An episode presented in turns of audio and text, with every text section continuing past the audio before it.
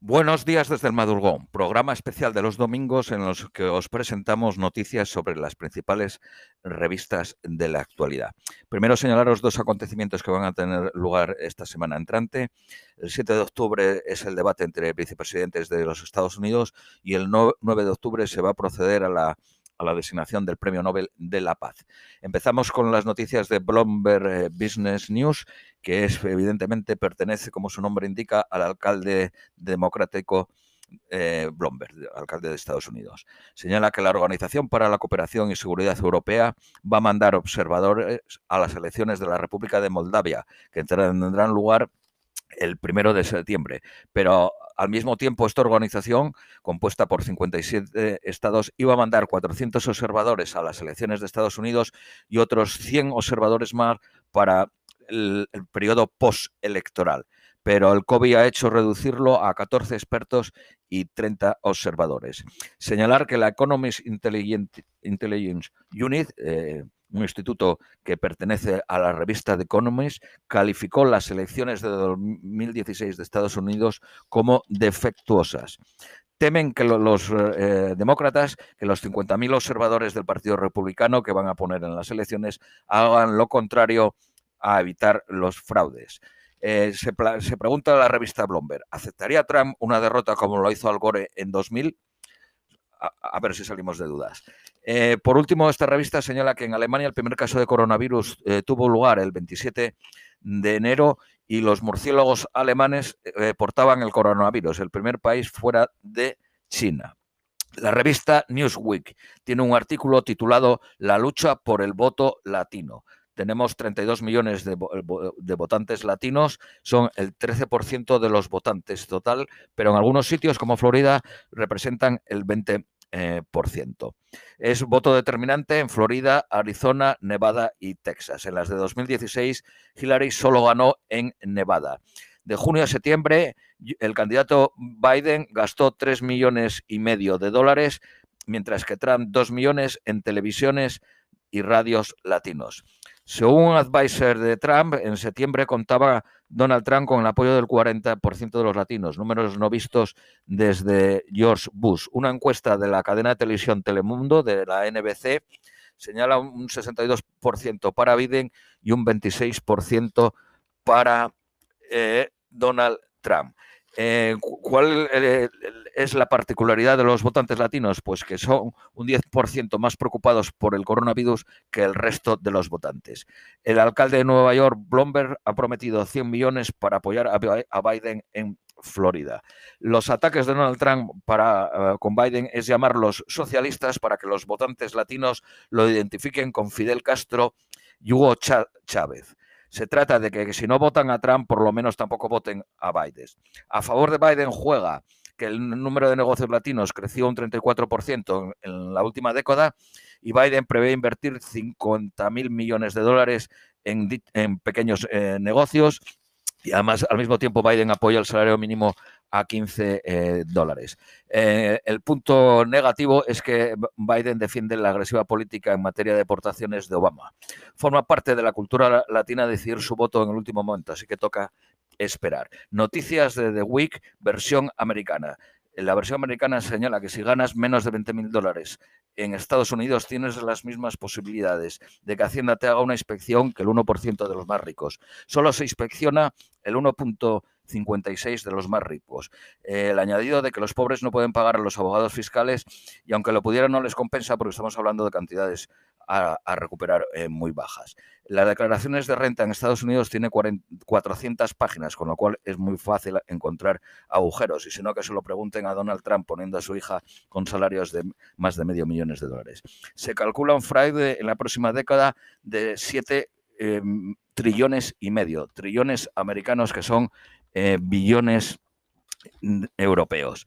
Eh, eh, por último, la, versión inglesa de, The Week señala que los votantes de Kent, que es una región del Reino Unido, votaron salir de la Unión Europea, pero no del Reino Unido. Se refiere a que los camiones tienen que conseguir el permiso de acceso a Kent, mostrando que sus papeles están a orden porque va a ser frontera de paso a Europa. Eh, cursos gratis para quienes no tengan bachillerato en Reino Unido y va a haber hospitales libres de COVID para que puedan acudir los que tengan miedo a contagiarse.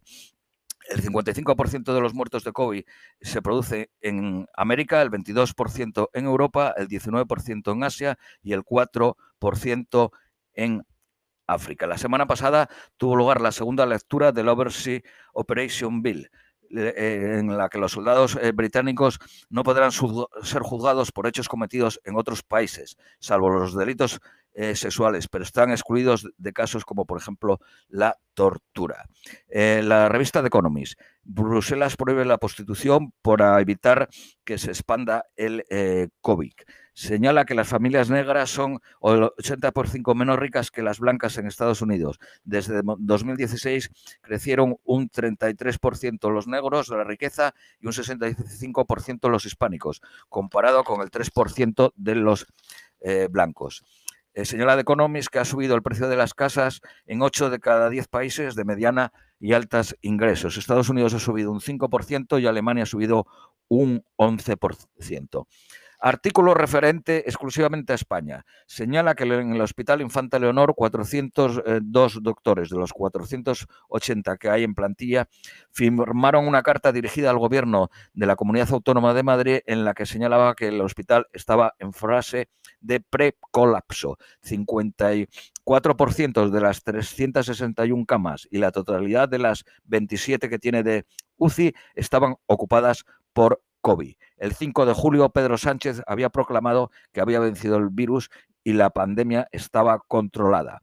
Señala de Economist que Madrid no reforzó la atención primaria y el testeo y el, y el rastreo, y el verano hizo el resto volviendo a la vida feliz de los bares, nightclubs y eventos eh, eh, familiares. Hostelería supone en España el 16% del Producto Interior Bruto, 5% más de la media europea. 60.000 de los 315.000 bares que hay en España y han cerrado y otros 40.000 se prevean que lo hagan más tarde. España confía en los fondos europeos, pero la gran mayoría de dichos fondos no llegarán hasta 2022 y están ligados a la reforma de las pensiones, de educación y de empleo. La relación entre Sánchez y Casado son de mutua desconfianza de acuerdo con el Economy, The Economist. Hay otro artículo relacionado con el voto de los blancos de la, población hispana, perdón, donde señala eh, The Economist, Trump no, no, ganará sin Florida. Desde 1992 solo una vez Florida votó al perdedor. En 2016 Trump ganó por un 2% a Hillary. Los dos grupos claves de Florida son los latinos y los de tercera edad. El 52% de los latinos es para Biden y el 36% para Trump en Florida, 65% para Biden en Arizona y 66% también para Biden en Texas. Para eh, Trump es el 50% y para Biden el 47% en mayores de 50 años. Sin embargo, es a la inversa, 49 para Biden y 48 para Trump en mayores de 65 años, que son el 21% del electorado. Eh, por último, la revista The Economist compara India con Pakistán en materia de coronavirus. Primero señala que India es cuatro veces más grande que eh, Pakistán, tiene siete veces más población y diez veces el Producto Interior Bruto. La media de contagios en la India es de 450 por cada 100.000 habitantes y de Pakistán es de 120 por eh, eh, cada 100.000 habitantes. El Producto Interior Bruto de la India caerá en el 2020 un 9% y el de Pakistán solo lo va a hacer un 0.4. ¿Cuál es la diferencia? Pues que Pakistán no cerró al país, aisló ciertas áreas y suministró dinero, cash, directamente a los más pobres. Creó un centro de mando nacional para coordinar las políticas regionales y usó el ejército para testeo y rastreo. No obstante, la revista de Lance señala que Pakistán e Irán van a sufrir una segunda ola de coronavirus. Y por último, vamos a la revista española Inversión. Señala que Alemania, Francia, Italia y Holanda han definido el destino de los fondos europeos, mientras que España no. No se sabrá hasta el 30 de octubre. Es el único país que acumula peores pronósticos en cada revisión de las previsiones. ¿Qué van a hacer el resto de los países? Por ejemplo, Alemania va a invertir 130.000 millones de su propio bolsillo. Ha bajado el IVA del 19 al 16%, bonifica fiscalmente a las empresas, reduce las tasas eléctricas para hogares y empresas, va a invertir 55.000 millones en tecnologías cuánticas, inteligencia artificial y la economía del hidrógeno ha invertido 80.000 millones, 8.000 millones de euros en Lufthansa, en la compañía aérea, y a cambio ha conseguido el 20% de las acciones. Francia ha lanzado también un plan de 100.000 millones de euros, 35 mil millones para la mejora de la competitividad de las empresas, eh, 20 mil millones para rebajar los impuestos sobre la producción, 30 mil millones de economía eh, verde, especialmente en aislamientos térmicos de los edificios públicos y privados, desarrollo del tren, impulso de la bicicleta y se aprobarán primas energéticas a los consumidores. Además, 35 mil millones más para formación y contratación de menores de 25 años. Francia destaca la revista Inversión, invirtió 18.000 millones de euros, cuatro veces más que en España, en estímulos al sector eh, turístico. Eh, el, sector turístico en, Francia es el 8% del Producto Interior Bruto, la mitad que el de España.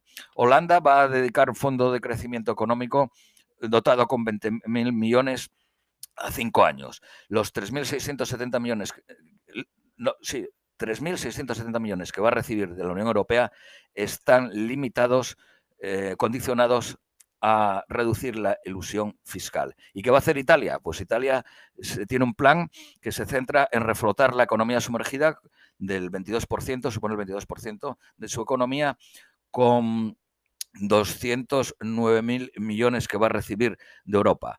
Va a financiar 102 medidas que en junio diseñó un grupo de expertos dirigido por un ex CEO de Vodafone. El turismo en Italia representa el 13% y va a recibir incentivos y exenciones fiscales. Eso es todo por hoy. Os deseamos un feliz eh, domingo.